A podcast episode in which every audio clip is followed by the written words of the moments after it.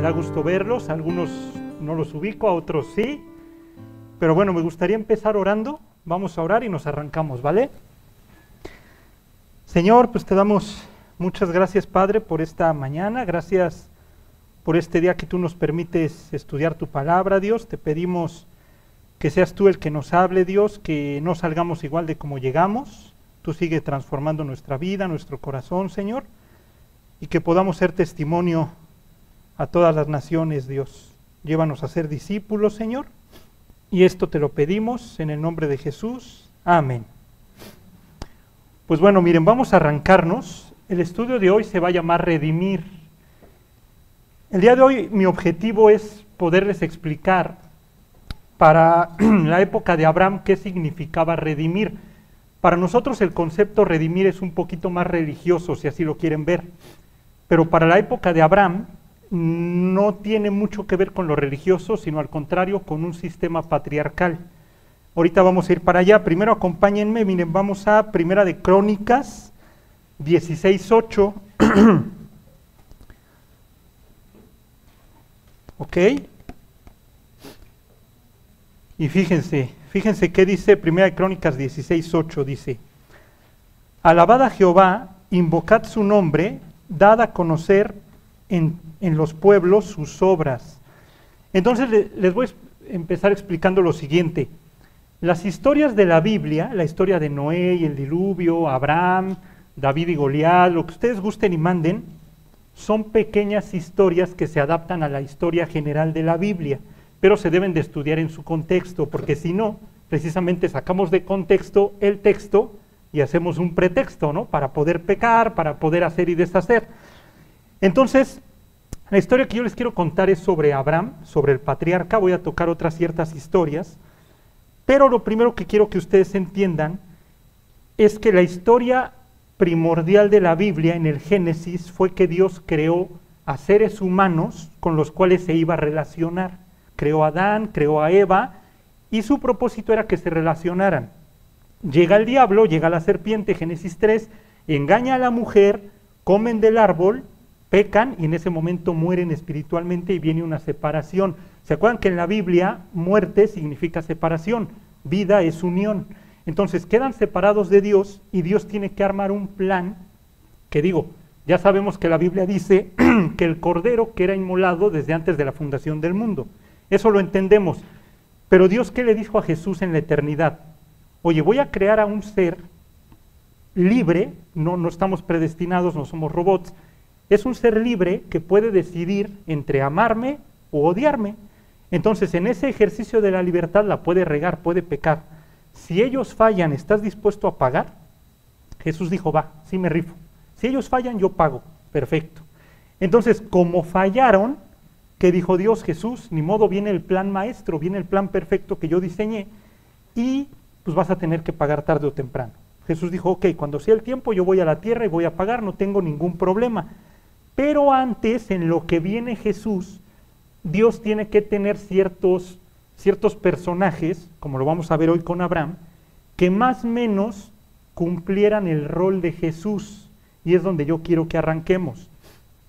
Ustedes se acuerdan de Deuteronomio 32.10, dice que Dios halló a Jacob, o en este caso a Abraham, en desierto y en yermo de horrible soledad. Así es como se arranca y así es como Dios nos encuentra, ¿eh? en la amargura, en el dolor, cuando ya no podemos, ya no tenemos lana, ya no sabemos para dónde hacernos, es cuando Dios nos encuentra. Entonces nos redime. ¿Y cuál es el objetivo?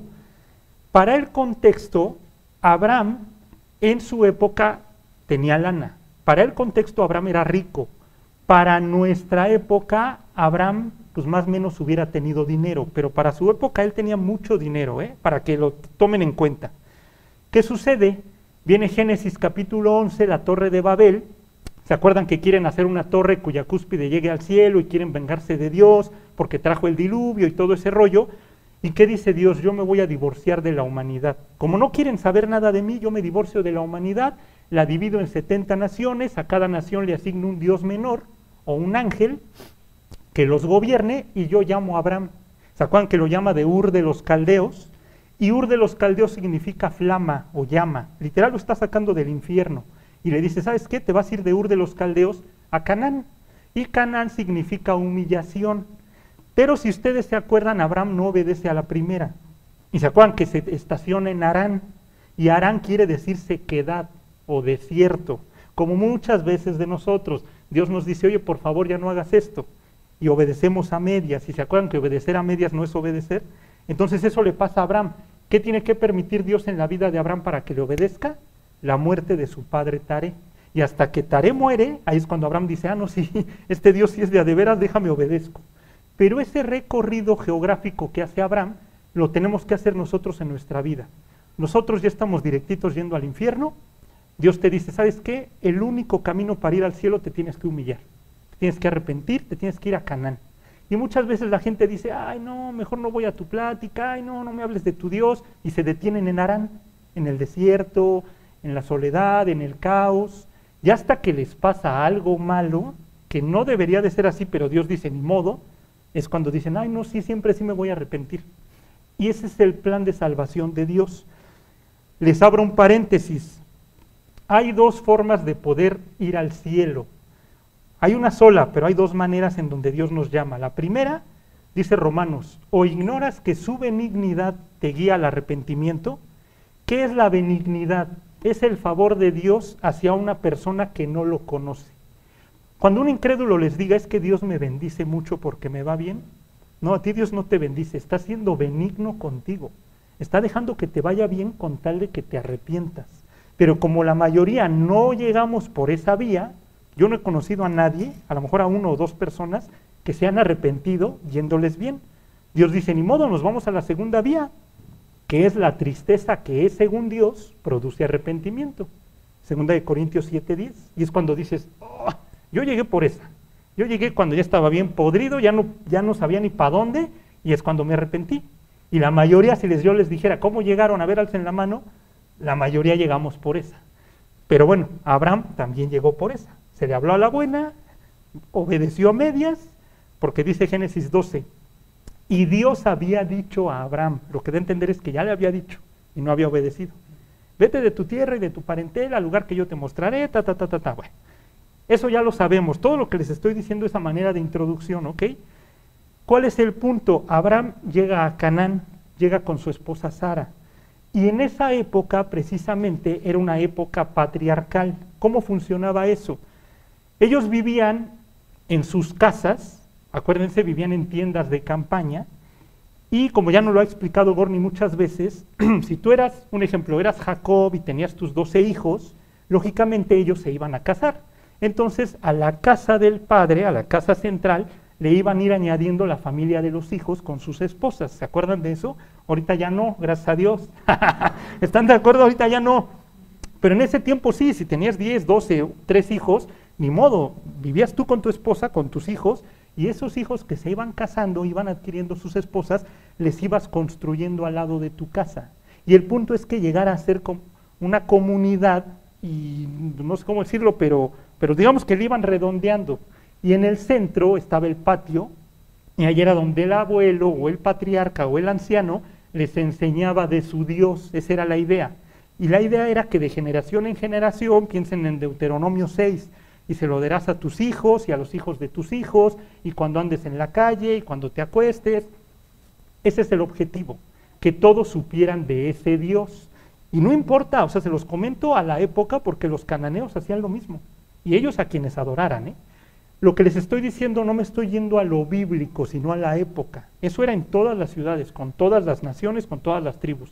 Si eran los de los amonitas, los moabitas, los cananeos, el fereceo, el jerjeseo, todos los feos, no importa quiénes fueran, así era. Eso es lo que yo les quiero decir, así era. No es un tema bíblico, es un tema de la sociedad en ese tiempo. Les estoy hablando más o menos hace cuatro mil años, ¿vale? Para que se den una idea. Bueno, ¿cuál es el punto?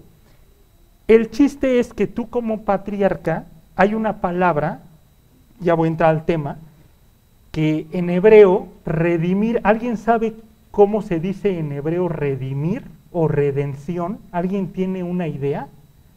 ¿O alguien se acuerda del redentor cuando ya hacen la ley y les establecen sus ciudades ahí en Silo con Josué y las ciudades de refugio y se acuerdan que si tú asesinabas a uno tenías chance de irte a, refugiar. Pero había una persona que se podía vengar, ¿eh? Oye, mataste a mi hermano, Dios me da el derecho de que si te topo en la calle te puedo matar y no pasa nada, ¿eh? Mejor vete a la ciudad de refugio. Pero ¿alguien se acuerda cómo se llamaba esa persona? El Goel. El Goel, exactamente. Goel significa redención o redimir, ¿ok? Entonces, en esa época, precisamente como tú eras el patriarca, tú eras el Goel, tú eras el encargado de que no le faltara nada a nadie de tu familia. Pero volvemos al tema, no piensen en familia, mi esposa, mis hijos y ya. No, yo soy el patriarca, mi familia es mi esposa, mis 12 hijos, sus 12 esposas, mis 30 nietos, las cuñadas, todos, el sobrino, el primo, el tío, porque a lo mejor probablemente hasta tenías familia para arriba, pero tú eras el redentor. El objetivo era, si yo soy Abraham y tengo mi familia, yo soy el encargado de que no te falte comida, de que no te falte agua, que no te falte vestido, que no te falte, piénsenlo a nuestra época, ¿no? Que no te falte escuela, salud, lo que sea. ¿Qué pasaba? Si tenías un familiar malandro, y andaba metiéndose en problemas, ¿de quién creen que era responsabilidad? Del Goel. Y no importa si tu sobrino, y espero estén pensando en quien yo estoy pensando, y no importa si tu sobrino ya es mayor de edad, tú eres el encargado de ir a rescatarlo. Y luego dices, híjole, pues como que ya no me está latiendo esta historia, porque pues entonces ¿de, ¿de, qué se va a tratar? O sea, espero entiendan por dónde voy. Piensen en Lot. ¿Se que Abraham tiene que salvar a su sobrino Lot? Y se que Lot le vale. Están en Betel y, Abraham le da a elegir hacia dónde te quieres ir. No, pues yo me quiero ir hacia donde hay más abundancia. Y tú vete para allá.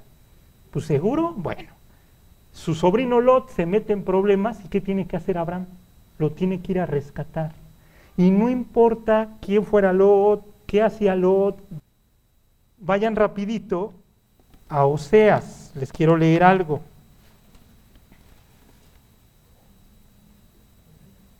Oseas 1,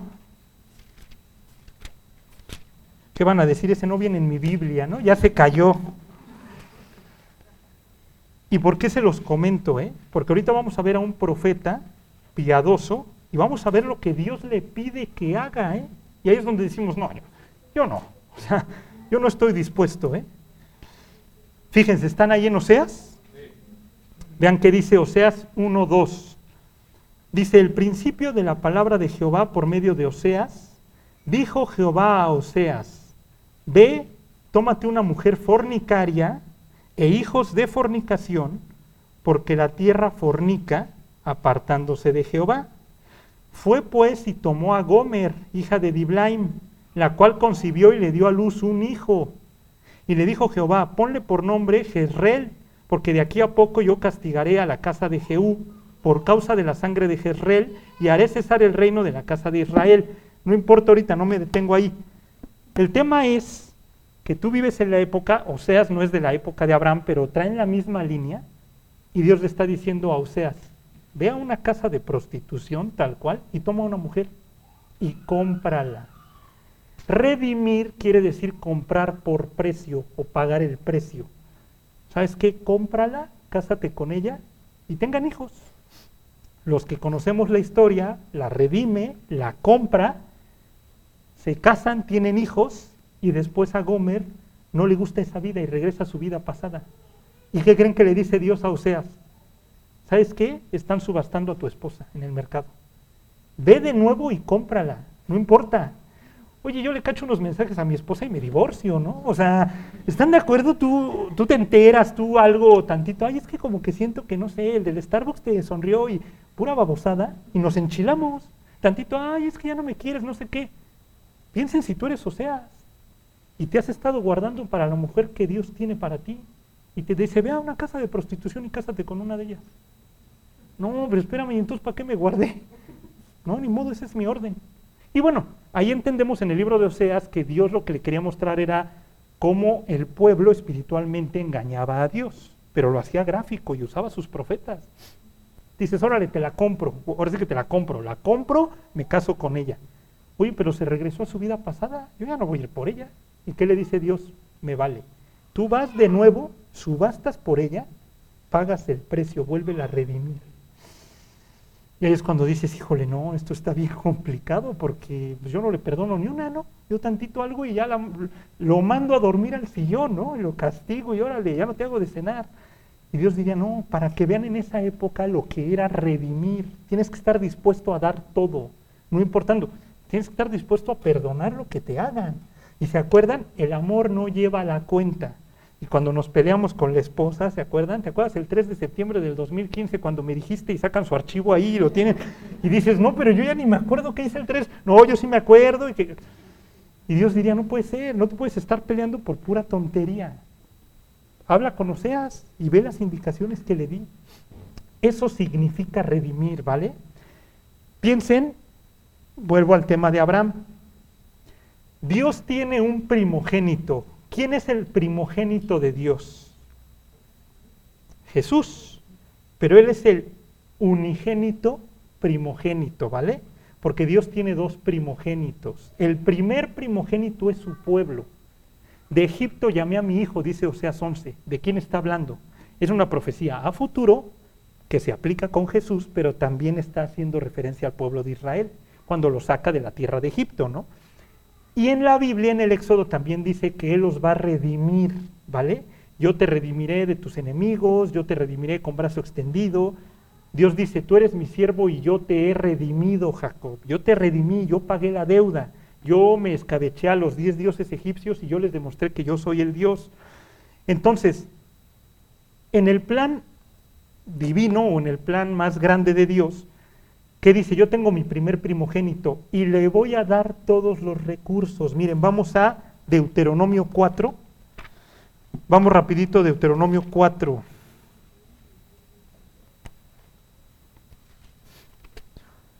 Esto lo tenemos que entender perfectamente.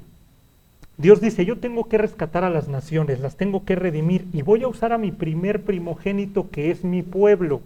Y a mi pueblo yo lo elegí para darle mi ley, para que la guarde, y a través de que tú la guardes, los demás pueblos se les va a antojar y van a querer.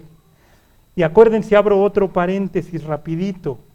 Elección no es sinónimo de salvación, porque luego decimos elegido por gracia, ¿no? Y pensamos que la elección es sinónimo de salvación y Dios dice no. Yo elegí a Israel para darle mi ley y para que a través de mi ley ellos tomaran la decisión de arrepentirse y ser salvos. Porque si la elección fuera sinónimo de salvación, en el cielo habría puros adoradores de Baal. ¿Me explico? ¿Por qué? Porque en la época de reyes, con Elías, todo el pueblo adoraba a Baal.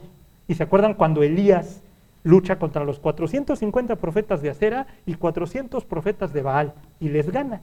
El Dios que que conteste por fuego, ese es el Dios. Entonces Dios dice, la elección no tiene nada que ver con la salvación, para que lo separemos. Dios te puede elegir para un plan, pero que te elija no significa que ya te salvó. Te eligió para que cumplas ese plan y en ese inter tú te conviertas. ¿Ok? Eso fue lo que le pasó al pueblo, nos debe de quedar claro. Dios lo elige, le da su ley para que a través de él las naciones lo conozcan pero su pueblo también tenía que nacer de nuevo. Se lo dijo Jesús a Nicodemo, os es necesario nacer de nuevo, ¿vale? Entonces, bueno, fíjense, están en Deuteronomio, fíjense Deuteronomio 4, 4, les leo, dice, mas vosotros que seguisteis a Jehová vuestro Dios, todos estáis vivos hoy. Mirad, yo os he enseñado estatutos y decretos como Jehová mi Dios me mandó para que hagáis así en medio de la tierra en la cual entráis para tomar posesión de ella. Guardadlos pues y ponedlos por obra, porque esta es vuestra sabiduría y vuestra inteligencia ante los ojos de los pueblos, los cuales oirán todos estos estatutos y dirán, ciertamente, pueblo sabio y entendido, nación grande es esta. Porque qué nación grande hay que tenga dioses tan cercanos a ellos como lo está Jehová nuestro Dios en todo cuanto le pedimos?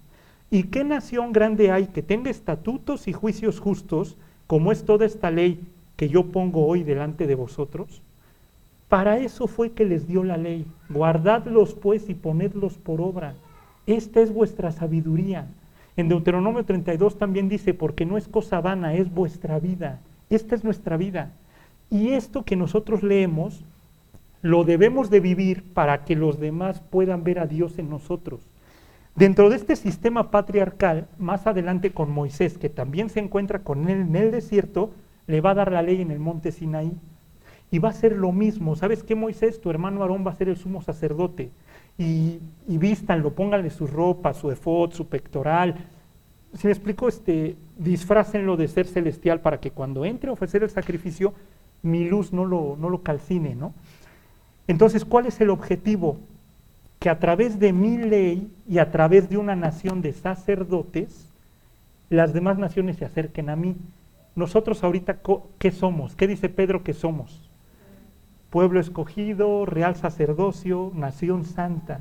Entonces Dios nos ve a nosotros ahorita como esos sacerdotes, no de manera literal, no hay templo, no tenemos que celebrar la Pascua, etcétera, etcétera, etcétera, pero sí Dios dice, ¿sabes qué? Así como Aarón, así como Moisés, así como Abraham, tú debes de llevar una vida correcta y limpia para que el de al lado que dice groserías, que toma, que fornica, que esto y que el otro, diga, yo ya no quiero esto. No que te voltee a ver y diga, pues eres cristiano, pero dices las mismas que yo, tomas igual que yo, fornicas igual que yo, pues qué diferencia hay entre tu Dios y el mío, pues es el mismo, ¿no? Y que tú le digas, no, como diría Jonás, ¿no? Soy judío y temo a Jehová. ¿Y qué haces aquí en el barco? Bueno, esa ya es otra historia, pero soy judío y temo a Jehová. No, no, o sea, debemos de ser diferentes, ese es el objetivo. ¿Qué nos va a hacer diferentes a las demás naciones? La Biblia. Esta es nuestra sabiduría, ¿vale? Esto es lo que nosotros debemos de pasar tiempo. Ok, entonces, ¿qué sucede? Regreso al tema. Dios manda a su primer primogénito, que es el pueblo de Israel, con todos los recursos. Pero ¿qué creen? Fracasa. Fracasa el pueblo de Israel, rechazan al Mesías, etcétera, etcétera, y se voltea con los gentiles, que somos nosotros. Entonces dice, voy a mandar a mi segundo, o voy a mandar a mi unigénito primogénito, que es Jesús, y lo voy a mandar con todos los recursos. Y se acuerdan de la paternidad que los hombres son los que afirman a otro hombre y los papás son los que afirman a los hijos.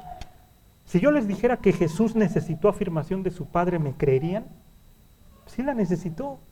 ¿Por qué? ¿Cuándo, lo afirma Dios a Jesús? Cuando está siendo bautizado. ¿Se acuerdan que sube de las aguas? El Espíritu Santo desciende en forma de paloma y se abre el cielo y hay una voz que dice que este es mi Hijo amado, en quien tengo complacencia ándale, tú puedes con los pecados de la humanidad, rífate. Y eso es lo que nosotros necesitamos, que Dios nos afirme en su palabra. Piensen en Salomón, me tiembla todo, ¿no? Híjole, yo no lleno los zapatotes de mi papá, este, soy el pacífico, soy todo temeroso ahí. Y Dios lo tiene que afirmar y le tiene que dar sabiduría y Salomón se tiene que rifar. Dios dice, ni modo, no me importa quién eres, no me importa qué hiciste, no me importa si tuviste o no papá, si te pegaron de chiquito, no me interesa si te sapeaban en la escuela.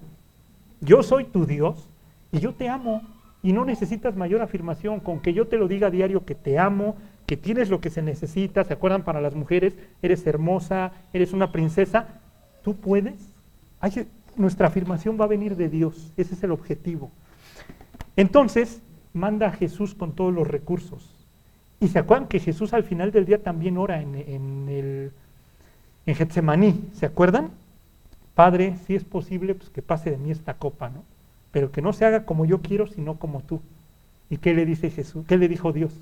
Le mandó unos ángeles que le fortalecieran y le dijo, conmigo no es Mario Bros, no hay atajos, o sea, no te metes en el túnel y sales por acá y acabas el nivel, tienes que pasarlo todo. O sea, con Dios no hay atajos. Ni modo Jesús, unos ángeles que te fortalezcan, tú puedes. Paga por la humanidad. No importa.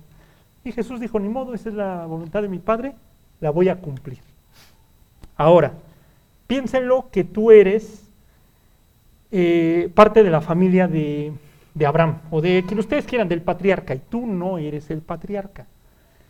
Y tú te quedas viuda y te quedas sin hijos y te quedas con tu nuera. ¿En quién, ¿De quién estoy hablando? ¿Quién creen que estoy hablando?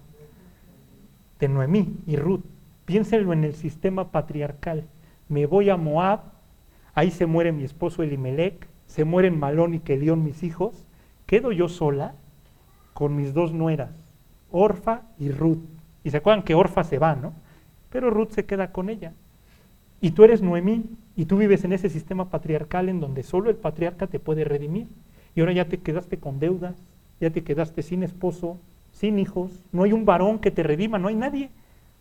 Y dices, híjole, ¿ahora cómo regreso? ¿Con qué cara? ¿Quién me va a redimir? ¿Cómo le voy a hacer? Piensen en ese niño que no tiene mamá, que no tiene papá.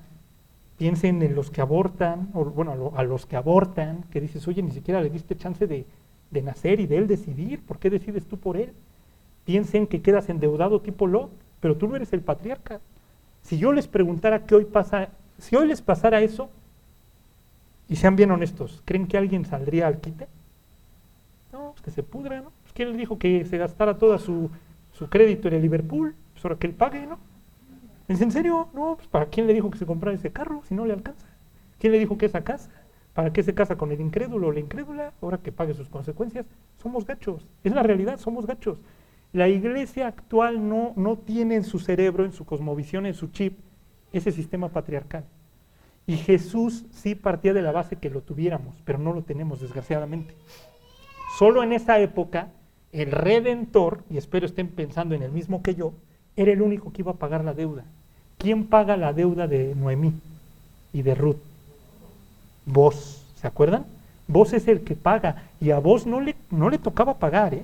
¿Se acuerdan que había otro pariente más cercano? ¿Quién me dice cómo se llama ese pariente más cercano? Fulano, Mangano, Perengano, como haya sido, yo cuando leí dije, ¿sí se llamará fulano o por qué se llama? Dios dice, yo no tengo por qué hablarle por su nombre a la persona que no quiere hacer mi voluntad. Yo no le hablo por su nombre al incrédulo. Yo solo conozco por nombre a mis hijos. Entonces, este cuate que tenía que redimir a Ruth, a Noemí, no quiso. ¿Se acuerdan de la casa del descalzado y todo eso que les quitaban el, el zapato y los tenían que abofetear si no redimían? Lo tuvieron que hacer con él y Dios dice, ¿sabes qué? se llama fulano. Yo, yo ni siquiera lo quiero mencionar porque no quiso hacer mi voluntad. Y está dejando un vientre judío sin que tenga hijos. ¿Y qué tal si de ahí venía el Mesías? ¿Y qué creen? Que de ahí llegó el Mesías. Dios dice, yo no voy a estar jugando. Entonces, fulano no quiso redimir y le tocó redimir a vos. ¿Pero qué creen? Varios decimos, ay, vos se casó con Ruth y wow. No, realmente vos a quien redimió fue a Noemí. Y redimir a Noemí era pagar sus deudas, era mantenerla, era una mujer viuda. O sea, en buena onda, tú te casas con, tu esposa y tú le compras a tu esposa con todo gusto, ¿no? Pero que tu esposa te diga, y también a mamá, ¿qué le dirías? Híjole, este, lo invitamos ahí a desayunar, ¿no? De vez en cuando. Vos dijo, no me interesa, yo tengo que redimir a Noemí, lo que me cueste pagar sus terrenos, y de aquí en lo que ella fallece, estarle dando ahí. Y si me caso con Ruth y tengo descendencia con Ruth. Pero ¿qué creen? El hijo de Ruth, ¿realmente de quién va a ser hijo? De Malón o de Kelión, no me acuerdo quién era el esposo de ella. De uno de ellos dos. No lleva mis apellidos, ¿eh? no es mi hijo. O sea, sí es mi hijo de sangre, pero no crean que va a tener mi linaje ni mi descendencia. Todo lo que yo tengo lo voy a dar por una viuda, por Ruth, que bueno, esa sí va a ser mi esposa, y por el hijo que no va a ser mío. Si yo les preguntara, ¿les gustaría redimir el día de hoy? ¿Qué me dirían? Híjole, pues sí, como que no, ¿verdad? Como que no está tan padre. Entonces, bueno, ¿cuál es el punto y cuál es el objetivo al que yo quiero llegar? Volvemos al tema, la palabra redimir es comprar por precio o pagar el precio. Oseas estuvo dispuesto a pagar lo que costara, ¿eh? Y no me refiero a costar de dinero, era lo de menos la malbarataban, perdón la expresión, pero la malbarataban. Ahora sí que era subasta y yo doy agenda más, agenda menos, llegó él y la compró. Pero a pagar el precio de manera espiritual, tu vida, lo, lo que tú deseas, lo que tú anhelas. Vos estuvo dispuesto a redimir, no le importó. Él era el patriarca, él estaba sentado a las puertas de la ciudad y dijo, yo me rifo el tiro, yo absorbo, no tengo tema. Abraham con su sobrino Lot, lo mismo. No dijo, este mi sobrino ya me tiene harto. No le importó fue y lo redimió. ¿Y quién fue el mayor redentor en esta historia? Jesús. Jesús dijo, yo no tengo ningún problema, voy a llegar a la tierra, voy a vivir una vida perfecta estos 33 años, voy a guardar la ley. ¿Se acuerdan cuántos preceptos son? Son 613 desde Génesis a Deuteronomio. Voy a guardar esos 613, voy a ser perfecto, me voy a subir a una cruz y voy a pagar por los pecados de la humanidad voy a pagar con precio. Hagan de cuenta que se sentó a negociar con Satanás. Estaban Jesús, estaba Dios y estaba el diablo. Y le dijo Dios al príncipe de este mundo, ¿cuánto cuesta la humanidad? La sangre de tu hijo. ¿Y, qué? y le dijo Dios a Jesús. Digo, esto es, yo, yo me estoy viajando, ¿no? Yo así lo veo. Y le dijo Dios a Jesús, ¿cómo ves? ¿Te rifas? Tu sangre, ¿eh? Por todos. Va, sí me rifo. Y el diablo dijo, pues paga. Jesús pagó en la cruz y por eso es que somos redimidos, somos salvos por gracia. Acuérdense de eso. Ahora, vamos rapidito a, Ex, a Génesis 18. ¿Están de acuerdo cuando dices, bueno, voy a redimir a mi sobrino? Va. Voy a redimir a Ruda, al final del día va a ser mi esposa, ¿no? Pues algún beneficio voy a obtener, no pasa nada. Y a su suegra, y etcétera. Bueno, o sea, es lo mismo, voy a redimir a una mujer que yo no quisiera, pero bueno, ya, Dios me mandó. Cuando queda entre familia dices, pues órale, ya no me pagues, ¿no? Pues órale, yo te invito. Pero ¿qué pasa cuando es con alguien que no conocemos? Cuando vas en el carro y en el semáforo se pone en rojo y ahí viene el brother queriéndote echar y tú de no, no, no, y hasta te enojas, ¿no? Dale los cinco varitos, dale esos diez varitos y dale el folletazo. A ver, mi hermano, Dios te bendiga. No, que en, en las escaleras del metro, ay, dame para comer denle para comer. Si me explico? Dios te bendice, Dios nos bendice. Ese es el punto. Pero a veces decimos, no, es que no sabemos ni para qué lo va a usar, igual y se va a drogar. Pues para lo que lo quiere usar, tú dale. Dale con gozo, porque si empiezas a ver es que yo voy a dar y si se lo gastan en algo que no, que no te importe, tú dale. Y fíjense, ya para terminar la historia, fíjense Génesis 18.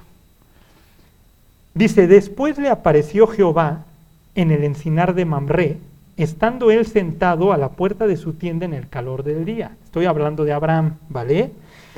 Dice, y alzó sus ojos y miró, y aquí tres varones que estaban junto a él. Y cuando los vio, salió corriendo de la puerta de su tienda a recibirlos y se postró. Y esto es interesante. ¿Quién se acuerda e, para esta historia cuántos años tenía Abraham, más o menos? Tenía arriba de 70, 80 años, tenía 100, ¿sí explico? Ya era un anciano. Y para la época es deshonroso que un anciano corra. los ancianos no corren, ni los ancianos ni los ricos corren, no tienen necesidad. Entonces, ver a un anciano correr en esa época es deshonroso. No, no, no puede ser, no, no existe. ¿Sí me explico? Y menciónenme, si es que se acuerdan, dos ancianos más aparte de Abraham que corren el padre del hijo pródigo, ¿se acuerdan? Siempre esperando afuera de su casa a ver cuándo iba a regresar su hijo. Nunca se cansó. Si tienen hijos y no se han convertido, lo que se tarden, ¿eh? con, la, con larga paciencia se aplaca el príncipe. Entonces, lo que se tarden los hijos, siete años, 20 años, 30 años, orando diario por ellos para ver el día que regresen a a la casa del padre, ¿no? Entonces piénsenlo, el padre del hijo pródigo, luego, luego que lo vio, ¿qué hizo? Vámonos. Y corrió y lo abrazó. Piensen en Esaú con Jacob. Y eran ancianos, cuando se reconcilian, cuando le dicen a Jacob, ahí viene tu hermano, ¿no? Uy, no, me va a sonar, ¿no? Y que dice, no, no, no. Y ya que llega, corre y lo abraza y se reconcilian. Y Abraham. Pero aquí Abraham está viendo a tres forasteros. ¿eh? Abraham no sabe a quiénes está viendo. Nosotros ya sabemos quiénes son, ¿se acuerdan? Son dos ángeles y Dios, o en este caso Jesús. Abraham no. Abraham solo está viendo tres forasteros. ¿Y qué fue lo que hizo? Corrió. No le importó la vergüenza, él corrió con tal de ir a servirles. Y fíjense qué sucede en la historia. Otra vez les leo, el 2. y alzó sus ojos y miró, y aquí tres varones que estaban junto a él, y cuando los vio, salió corriendo de la puerta de su tienda a recibirlos, y se postró en tierra. O sea, no nada más corrió, se postró. Y dijo, Señor, si ahora he hallado gracia en tus ojos, te ruego que no pases de tu siervo, que se traiga ahora un poco de agua y lavad vuestros pies y recostaos debajo de un árbol. Yo conozco a una persona que le lavó los pies a sus discípulos, ¿se acuerdan? Jesús. Y muchas veces nosotros ni un vaso de agua queremos servir. Nos dicen, no, es que ándale, ayúdame, que, ay, no, qué flojera, ay, no te quiero ayudar a la comida, ay, es que me desvelé. Dios dice, no, ¿Se acuerdan Rebeca que le dio de beber a todos los camellos? Ni modo. O sea, es lo que nos toca, es, tenemos que pagar ese precio. Y Abraham lo pagó, Oseas lo pagó, vos lo pagó, Jesús lo pagó. La pregunta del millón es por qué nosotros no lo deberíamos de pagar. Ok, dice que se traiga ahora un poco de agua y lavad vuestros pies y recostaos debajo de un árbol.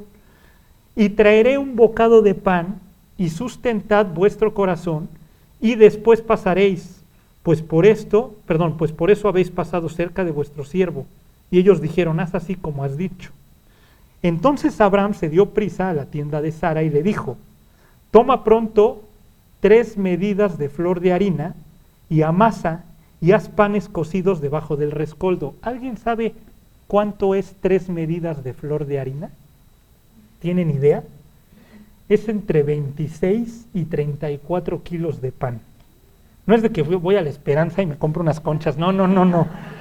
Y es todo el proceso, ¿eh? todo el proceso desde que mueles, desde que amasas, y solo era Sara, ¿eh?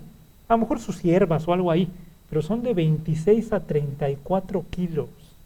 ¿Eso qué equivaldría a nosotros? Es como si estás guardando un filete, un ribeye, un corte especial para un aniversario, para una cena de fin de año, para con tu familia, y lo tienes con antelación para tal fecha. Yo les pregunto, ¿ustedes se lo darían a alguien que llega y no lo conocen? ¿Alguien que toque a tu puerta y te diga, oye, tengo hambre? A lo mejor le invitas un huevito, a lo mejor un arrocito, le invitarás algo, ¿no? Si eres gacho, pues nada. Pero si sí, si Dios ha tocado tu corazón y ya, si le invitas algo, pero no le vas a dar el filete. Eso es lo que representaría. Lo que Abraham está haciendo es, a ver, tengo que correr, no importa la vergüenza, me voy a postrar, le voy a lavar los pies, los voy a poner en un lugar cómodo, porque son mis invitados, ni siquiera, o sea, no lo ve como que me venían a ver, iban pasando, los tengo que, lo que les quiero decir es, les tengo que mostrar a mi Dios, cómo son las cosas cuando Dios está a cargo. Tienen que conocer a mi Dios voy a usar todos mis recursos. Y no importa mi Sara, tres medidas de flor de harina, vámonos, y hacer los 34 kilos de pan para que tres personas que jamás voy a volver a ver coman. Porque quizá en el proceso ellos puedan conocer a mi Dios. Ese es el objetivo. La pregunta del millón. Cada que tú vas a tu trabajo, a tu escuela, con tu familia, con tus vecinos, ¿das todo de ti para que conozcan a tu Dios? O ya te enchilaste con el vecino, es que puso el carro enfrente, ya me tocó que lo mueva, ya. O sea, ¿cómo somos? ¿Qué actitud tenemos en nuestro corazón? Ahora, la palabra en hebreo para tres medidas es sea, tal cual. Esa es la palabra, sea, porque ahorita lo vamos a ver. ¿Ok? Fíjense, dice el 7, y corrió Abraham a las vacas y tomó un becerro tierno y bueno, y lo dio al criado, y éste se dio prisa a prepararlo. Tomó también mantequilla y leche y el becerro que había preparado, y lo puso delante de ellos. Y él se estuvo con ellos debajo del árbol y comieron. Ok, hasta ahí voy a dejar aquí en esta escena. El objetivo en esa cultura patriarcal era siempre traer de vuelta a la casa del padre, en hebreo es betab, Bet casa, Ab, Padre. ¿Se acuerdan? Clamamos Abba Padre. Eso significa, entonces tienen que regresar a Betab, quien sea. No me interesa si es mi sobrino, mi primo, no me importa si es la mujer que Dios me dijo que tomara, no me importa si es Noemí que estaba en Moab, no me importa si son estos tres forasteros. Yo los tengo que regresar a la casa del Padre. Jesús, ¿se acuerdan qué dijo? Voy a prepararles lugar, ¿no? Voy a, en la casa de mi Padre muchas moradas hay les voy a preparar casa y luego voy a regresar por ustedes y me los llevo. ¿eh? Ese es el objetivo. ¿Cuál es nuestro objetivo el día de hoy? Hay gente allá afuera perdida que se va a ir al infierno, que no conoce del amor de Dios, que no sabe que alguien ya pagó su deuda, que alguien ya lo redimió. ¿De quién creen que es la chamba de, regresarlo, de regresarlos a la casa del Padre? De nosotros. Nosotros somos sus embajadores, nosotros lo representamos a Él a través de nuestra vida. ¿Se acuerdan cuál era el objetivo del el sacerdote con el incienso? El incienso representa las oraciones, pero el objetivo era que el sumo sacerdote saliera y, por donde fuera pasando dejara ese, ese olor, en donde todos dijeran, hizo su chamba. fue y ofreció el sacrificio. Vive lo que predica. Cada que salgamos de la casa, como dirían en el reclu, bien orado y bien leído, mi hermano, ¿no? Bien orado y bien leído, sí, para que cuando llegues a tu trabajo impregnes ese olor de Cristo, ¿vale? Ahora, ya para terminar, vamos a Mateo 13, 33. ¿Se acuerdan cómo se dice tres medidas en hebreo? Sea, ¿están de acuerdo? Vamos a ver uno de esos remes. ¿Se acuerdan que es un remes? El remes es una pista en donde Jesús en sus historias te dice una palabra y ya te citó toda una historia. Y fíjense qué dice Mateo 13, 33. Ahí están. Dice, otra parábola les dijo, el reino de los cielos es semejante a la levadura que tomó una mujer y escondió en cuanto en tres medidas de harina. Ahí está la palabra sea, ¿ok? En tres medidas de harina hasta que todo fue leudado. Yo cuando leía esto, yo decía, es que no, entiendo cómo, es que tiene que ver el reino de los cielos, es semejante a una mujer y, y la levadura y todo fue leudado. Yo decía, no, yo no entiendo nada. ¿Qué les estaba diciendo Jesús? El reino de los cielos es como Abraham y Sara. Es, así es como yo quiero que ustedes se comporten, mis fariseos, mis saduceos, con quienes estuviera platicando Jesús. El objetivo era, el reino de los cielos es como Abraham y Sara. ¿Sí me explico? Y como Abraham y Sara tienen que sufrir la vergüenza, la pena y el dolor. Ustedes dirían, ¿cuál dolor? ¿Qué había hecho Abraham un capítulo antes? ¿Qué había hecho Abraham en Génesis 17? ¿Quién se acuerda? Era el pacto de la circuncisión.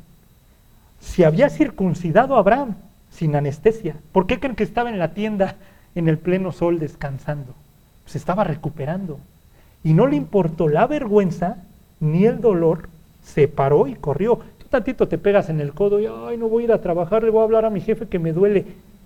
Dios dice, no, Abraham estuvo dispuesto a sufrir el dolor, la vergüenza, por tres cuates que jamás iba a volver a ver, que él no sabían quién eran, y no nada más eso, corrió y aparte mandó a darles lo mejor que él tenía. Entonces cuando Jesús dice el reino de los cielos es como una mujer que tomó su masa y la amasó y la guardó en tres medidas o en, un, o en sea, está diciendo, tienen que ser un pueblo, una iglesia con un sistema patriarcal, con un sistema en el cerebro donde yo tengo que recuperar a las naciones y traerlas a la casa del Padre ¿Y qué creen que tenemos que ocupar? Todos nuestros recursos, cuales sean. Si es lana, si es tiempo, si es esfuerzo, si es desvelo, si es me paro más temprano, si es tengo que ir a chambear el domingo, con bonita actitud. ¿Para qué? Para que el incrédulo conozca a nuestro Dios. Y termino ya con lo siguiente. ¿Se acuerdan cuál es el plan divino de Dios? La salvación.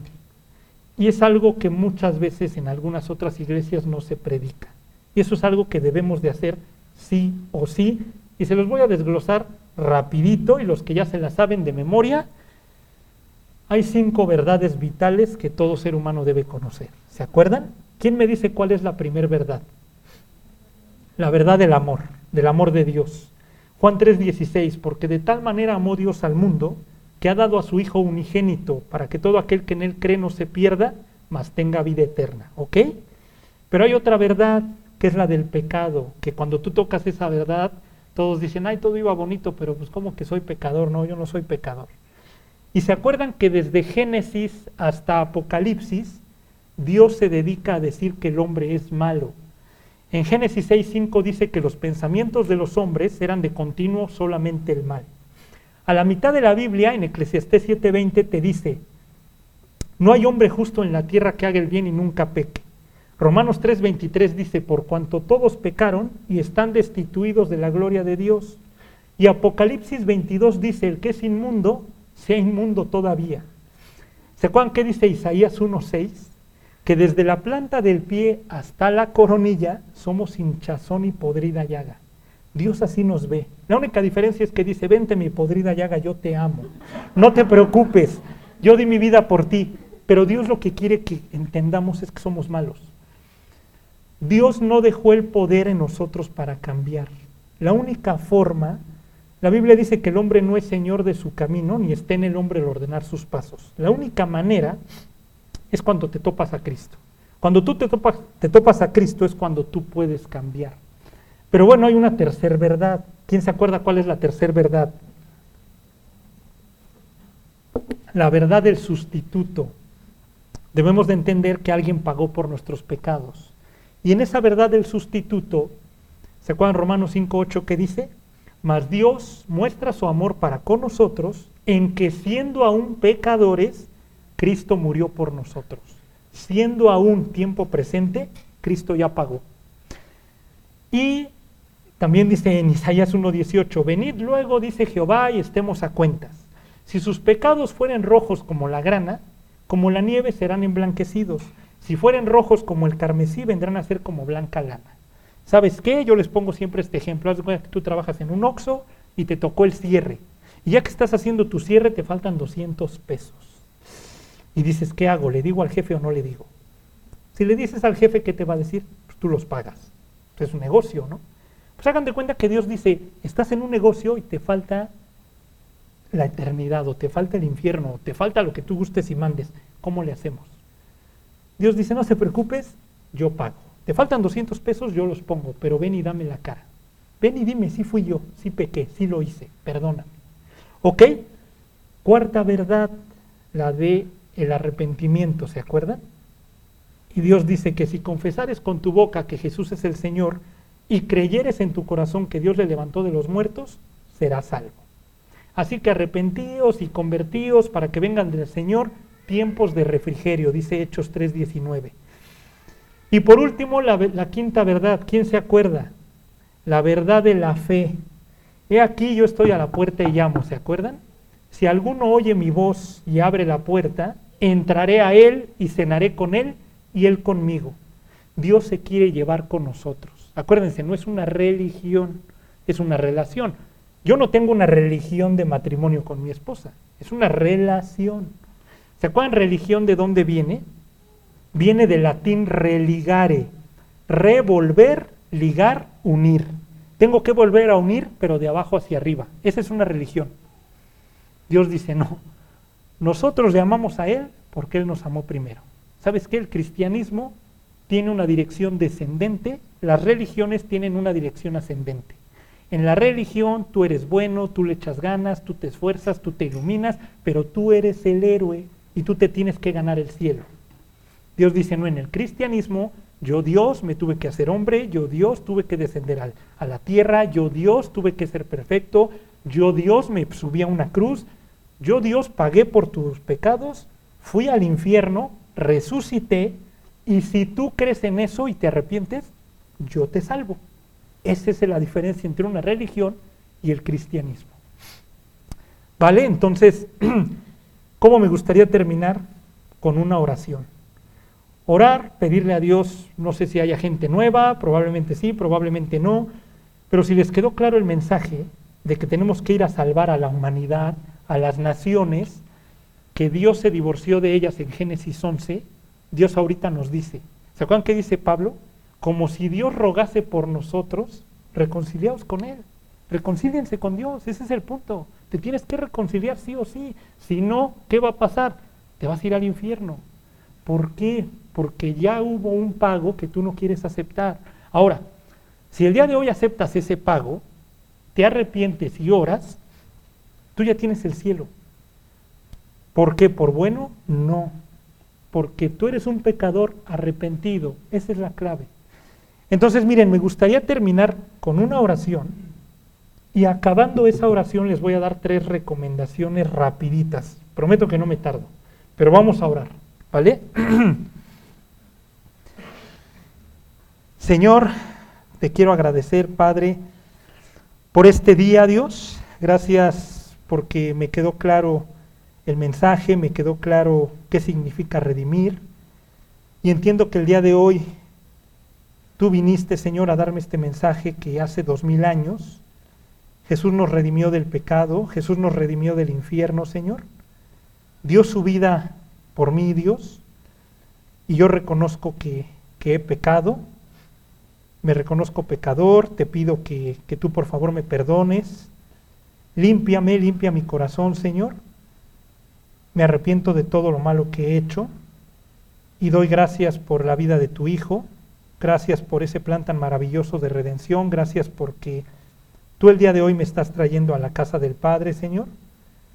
Gracias porque el día de hoy estoy obteniendo vida eterna. Te invoco, Señor Jesús, en mi corazón para que mores en él, para que tú me sigas cambiando, Señor. Y sobre todo agradezco la salvación, Dios. Todo esto te lo pido en el nombre de Jesús. Amén. Y rapidito, rapidito, por si, por si vino alguien nuevo, no sé si se transmitió, si hay alguien en línea, lo que sea, hay tres recomendaciones. No sé si se las dijeron cuando nacieron de nuevo, yo se las digo, ¿no? La primera es Josué 1, 8 y 9. ¿Se acuerdan? No se apartará de tu boca este libro de la ley, sino que de día y de noche meditarás en él para que guardes y hagas todo conforme en él esté escrito, porque harás prosperar tu camino y todo te saldrá bien. Mira que te, mira que te mando que te esfuerzo, que seas valiente, no temas ni desmayes, porque Jehová tu Dios está contigo. Eso es lo primero que debemos de hacer. En el momento que tú naces de nuevo, ¿qué tengo que hacer? ¿Para dónde tiro? ¿Cuánto voy perdiendo? ¿no? Vamos 10-0 y tiras para allá. ¿Y cómo ataco? Esta es la espada. Tienes que pasar diario tiempo con la Biblia, diario. Mínimo cuatro capítulos diario, mínimo diario. ¿Ok? Ese es el maná diario. Segunda recomendación. Decía Jesús, el que me confiese delante de mi Padre que está en los cielos, yo le confesaré delante de mi Padre que está en los cielos, pero el que me niegue, ¿qué creen? Yo también le negaré. A mí me pasó recién convertido, me preguntaban, ¿a dónde fuiste? Pues acompañé a mi mamá y a sus rollos, ¿no? Pues ya es noche para que no se vaya solita. Y luego yo llegaba y lloraba y me arrodillaba y le decía, Dios, perdóname porque te negué, pero es que todavía me da pena, perdóname. No, no nos debe de dar pena, perdón por el chiste que voy a decir, pero si no te da pena traerla del América, ay, no, es broma. Pues no, que no te dé pena decir que eres cristiano, la neta, ¿no? Entonces no hay que negar a, no hay que negar a Jesús, tal cual, porque es claro, si tú me niegas, yo te niego, pero si tú me confiesas delante de los hombres, yo te confesaré. Y por último, Filipenses 4 del 6 al 8. ¿Alguien se acuerda qué dice? Por nada estéis afanosos. Ese sí se los voy a parafrasear, no me lo sé al fin de memoria, sino que sean conocidas vuestras peticiones delante de Dios en toda oración y ruego. Y el Dios de paz o el Dios de gracia les va a traer paz a su vida, no importa lo que estés pasando. Esas tres recomendaciones les doy yo hoy para que las lleven diario. Pasar tiempo con Dios, no negarlo, sino todo lo contrario, decir soy cristiano. Y, ¿sí me explico? Y que te tundan sabroso, pero ni modo, soy cristiano. Y no estar ansiosos, no estar afanosos, no estar afanados, híjole, no tengo lana, híjole, la chamba, ya me dio miedo. Cuando se paren o cuando estén así no puedan dormir, pónganse a orar, pónganse a leer, memoricen la escritura y con eso tenemos para darle batalla al enemigo y ganar almas, ¿vale? Pues bueno, eso sería todo. Les agradezco mucho. Buen día.